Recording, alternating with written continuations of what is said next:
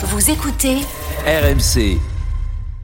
Une autre colère ce matin avec Alex, celle de Teddy Riner. Et là, ça fait peur hein, quand il se fâche, le judoka Teddy Riner qui a regretté ce week-end, Alex, de n'avoir eu que deux places, que deux places, dit-il, pour les JO de Paris via sa fédération.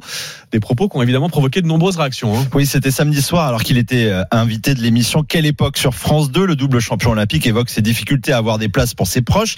Et la présentatrice Léa Salamé l'interpelle. Même vous, vous devez vous battre. Écoutez la réponse de Riner. La fédération, le champion que je suis, tout ce que j'ai ramené à la fédération, j'ai le droit à deux places.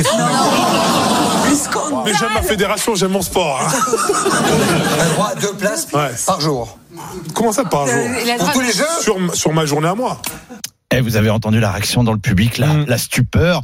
Mais on regarde la difficulté pour le grand public de se procurer des billets, disponibilité et surtout prix. Est-ce que les sportifs peuvent légitimement se plaindre du nombre de places qu'on leur accorde? Là, faut dire que cette sortie de Teddy Riner a provoqué des réactions immédiates, dont celle bah, de la ministre des Sports, Amélie Oudéa-Castera. Et sa réponse a fusé immédiatement sur le réseau social X. Ne t'inquiète pas, Teddy Riner, tu auras bien six places pour ton entourage pour chacune de tes sessions. Et oui, comme les autres athlètes français, Riner disposera en réalité d'un quota plus important. Pas de places, six places mises à disposition par le ministère et le CIO, auquel il faut ajouter deux places encore offertes par la fédération de judo. Huit places par session, ça change un peu la donne.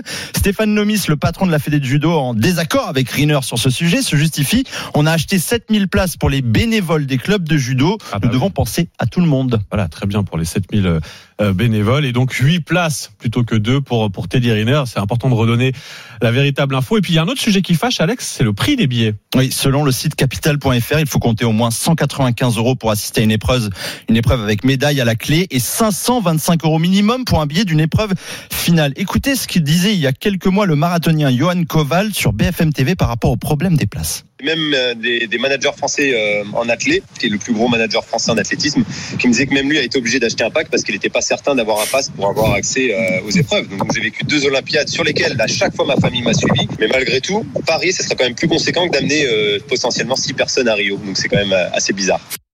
C'est assez dingue. hein. Ce qui Ouais. quand même plus cher d'aller à Rio avec sa famille que, que d'être à Paris. Sauf que Riner, lui, disait comprendre le prix des places. Vous voyez Ah le, le cercle vicieux un peu dans lequel on est. Même les sportifs ne sont pas d'accord entre eux sur le prix des billets. Entre Riner et un marathonien, on sait évidemment qui a le plus gros portefeuille pour s'offrir des places si jamais il n'y en a pas assez pour son entourage. Ouais, donc euh, oui, Teddy Riner, lui, il est pas choqué par le prix des places. C'est très compliqué quand même hein, à suivre ces polémiques. Mais bon, c'était important de redonner l'info. Teddy Riner qui se plaint de n'avoir que deux places. La réalité, c'est qu'il en aura 8. Et si je peux préciser, j'ai regardé ce matin, le prix des billets Ah. pour le judo va de 95 à 360 euros sur ce qui reste. Bon, c'est cher, mais en même temps, c'est le prix pour vivre une journée historique. Et bon, j'imagine que Teddy Riner a les moyens aussi d'acheter quelques places. J'imagine aussi. que 8, évidemment.